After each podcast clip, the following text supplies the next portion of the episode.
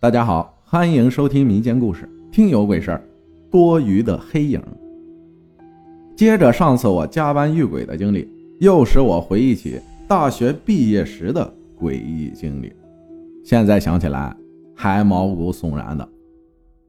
那时我大学毕业，刚刚踏入社会，找了个工作，先是给人家当临时工，反正先凑合着，回头再换工作呗。初出茅庐的我。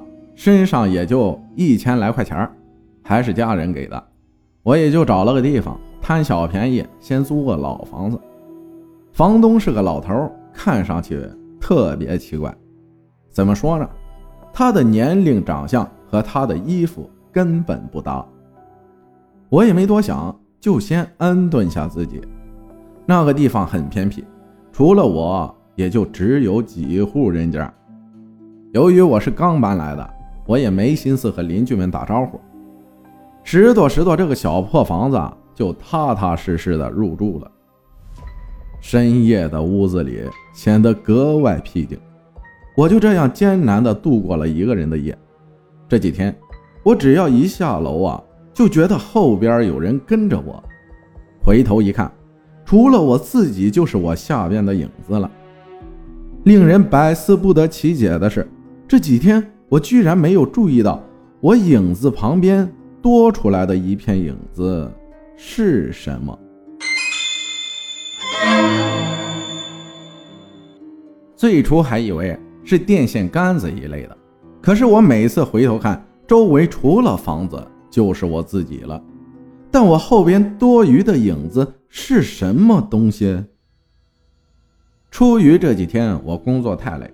我想大概是神经过敏了，再加上晚上也没睡好，白天老犯困，也就没多想，去药店买了盒安眠药，睡前吃了点就睡了。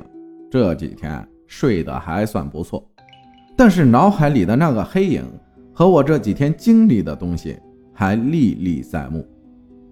有时半夜还会惊醒，有时会梦见我半夜三更走在路上。有个穿红色睡衣的女人在我身后，但就是看不到脸，也不知道她长什么样。有时还会梦到半夜起来上厕所，往镜子里看，镜中呈现的仍是那个红衣女鬼。一醒来，才发现是噩梦。我实在受不了这样的噩梦了，于是我就把我舍不得的一部分钱拿出来。给了附近摆摊的算命先生，他居然没有收我的钱，只是对我问：“小伙子，你怎么还敢在这里住啊？”我赶忙问他怎么了，为什么不能？他说：“这里的街坊们都知道这个秘密，但谁也不敢说。今天我就告诉你，因为街坊邻居。”怕惹来不该来的东西，算命的不忌讳。三年前，这里有一对夫妻曾在这里入住，男的叫英俊，女的叫慧慧。俩人八字不合，是媒婆介绍的，在家人的逼迫下，两人结了婚。后来，英俊染上了赌博，赌赢了就拿钱买酒喝，赌输了就酗酒，暴打媳妇儿。终于有一天，慧慧忍不住了，又是在一顿暴打之后，慧慧冲进厨房，拿起菜刀就往英俊的肩上砍。英俊瞬间酒醒，拿着酒瓶摔在慧慧的头上。就这样，男人被砍流血过多死去，女人被打死。当患有心脏病的慧慧的母亲看到这样的画面，当场突发心脏病，也与世长辞了。就这样。慧慧的父亲含泪把仨人埋到了一片地里，丧事儿也没有办。而那个租给我房子的奇怪的老头，正是慧慧的父亲。我本想再住两天后退房，可是接下来的事儿让我不得不搬走这个鬼地方了。就在这天晚上，我睡不着，就开着灯，拿着手机玩，玩到了半夜一点左右。我迷迷糊糊的睡了，刚入睡，又梦到了以前梦到过的那个红衣女鬼。我再次惊醒过来，发现我坐在床上，灯居然灭了。我记得我没有关灯啊，难道是我记错了？我再次回想起算卦的那个人对我说的话，难道那个死去的慧慧阴魂还未散吗？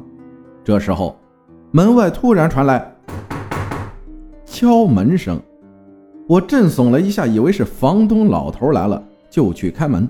但是，一开门后，门外啥都没有，除了我的影子，什么也……等一下，下面除了我的影子，旁边的人形黑影又是什么？我吓得全身起鸡皮疙瘩。门外空荡荡的，但却在门外看到了多余的黑影。我心跳加快，呼吸急速，立马把门甩上。虽然只看到了影子，但我的脑海里……却呈现着那个女鬼的脸，和我这几天梦到的不一样。那个女人头上流着鲜血，呈黑红色，眼珠已经泛白，披头散发的，恶狠狠地看着我，一直在我脑海里游荡。我的身子已经吓软了，靠在门上，心情渐渐平息。第二天早上。我拿着行李就往外面冲，找到那个老头，连忙吆喝着退房。有些东西，就凭这次我的经历和以后加班遇鬼的经历，让我不得不相信这个世界上有鬼了。对待这些科学无法解释的现象，还是敬而远之比较好，不然下一秒谁知道会发生什么呢？感谢壮士走好分享的故事。多了不说，少了也不唠，信与不信啊，都心生敬畏就好。感谢大家的收听，我是阿浩，咱们下期再见。